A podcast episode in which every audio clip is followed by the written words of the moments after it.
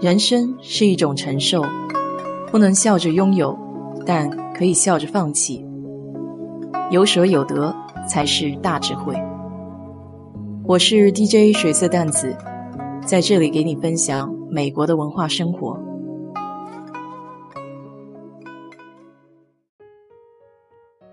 说起美国中餐连锁，熊猫快餐可是首屈一指。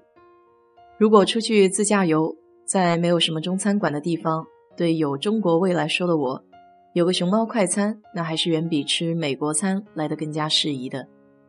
虽然菜品的选项不多，口味和中国本地菜相差甚远，但不那么挑剔的话，像是炒饭、炒面这类经典菜式还是可圈可点的。可不要小看这个口味不那么正宗的中餐连锁，它在美国的年收入高达一百五十亿美元。有超过两千家的分店。其实，熊猫快餐的发家史是一段科技颠覆传统经营的有趣故事，很值得借鉴。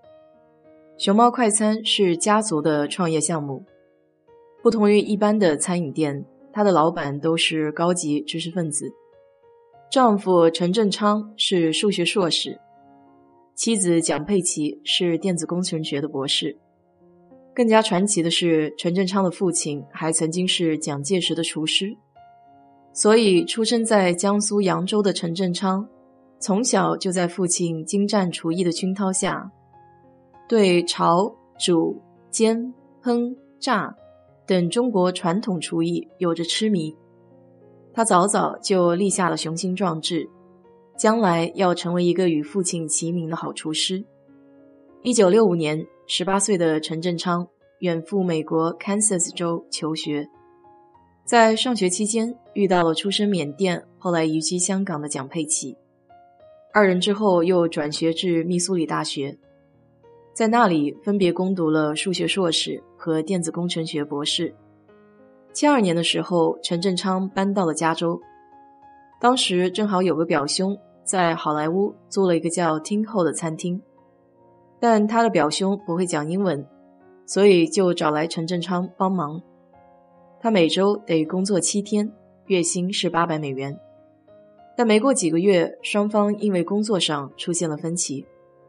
也正是这段经历，又勾起了他童年的雄心壮志。一九七三年，陈家人一起移民美国帕萨蒂纳，当时市里正好有一间餐厅要出租。于是他和父亲就从这位表兄那里借了些钱，又向联邦小企业署借了一笔贷款，一共凑了六万美元，把那间餐厅给盘了下来。这就是飓风园餐厅。他们全家，包括父母、一个哥哥和一个妹妹，全都在餐厅里免费做事。当盘下餐厅之后，陈振昌身上所剩无几。全家人就都挤在圣盖博士的一间两居室的公寓里。由于父亲对传统中餐的执着，改良的力度不够，所以飓风园的生意并没有特别火爆。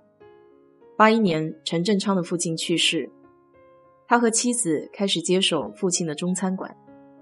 陈振昌是年轻一辈的知识分子，懂得变通。八三年的时候，他通过人脉结识了唐纳修家族。特里·唐纳修是加州大学洛杉矶分校橄榄球队的总教练，而他的弟弟则是优谷拱廊商场的开发商。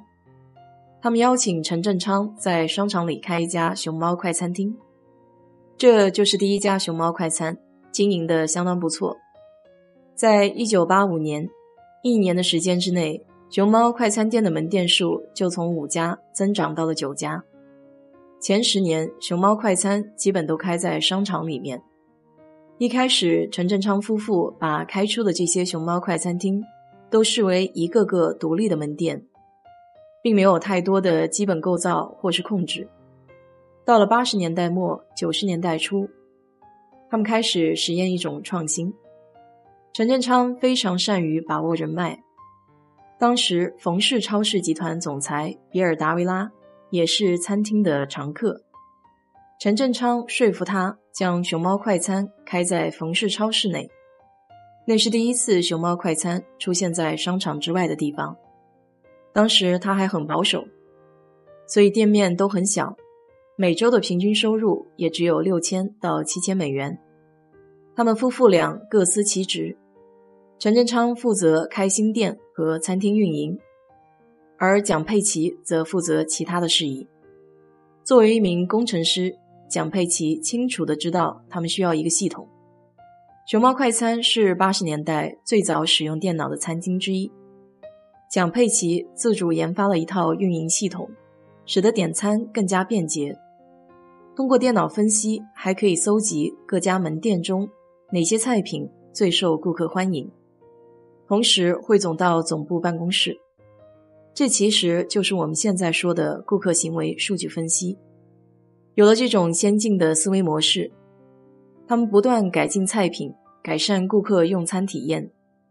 对于员工实行轮岗训练，一个人可以胜任多项任务。因为这套当时相当前沿的系统和变通的思维，他们四十多年的餐饮生涯里，居然没有从投资者那里拿过一分钱。这一点还真是不得不佩服。到了九七年，熊猫快餐已经年收入一亿美元了。其实我最欣赏的还是他们的一些理念，比如利用科技来提高效率，并且提供有效信息，对各项流程进行优化。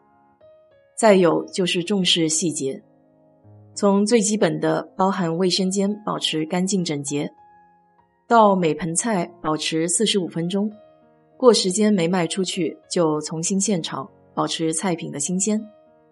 其实中餐想要做到流程化是非常难的一件事情，毕竟火候、佐料、时间还有很多复杂的因素会影响最终的口感和卖相。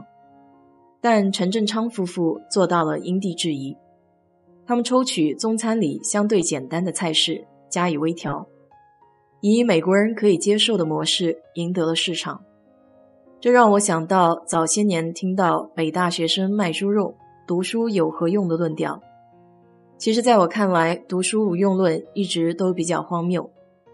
这个观念的基点并不准确，因为读书不等同于死读书，也不等同于学历的高低。我认为更重要的是通过各种形式掌握活学活用和思考的能力，可以是通过读书，也可以通过社会实践，或是向别人学习等等。这样才可以，不论做什么都能另辟蹊径，成为不一样的烟火。我想，熊猫快餐也从另一个侧面印证了这个论调的荒谬了吧？好了，今天就给你聊到这里。如果你对这期节目感兴趣的话，欢迎在我的评论区留言，谢谢。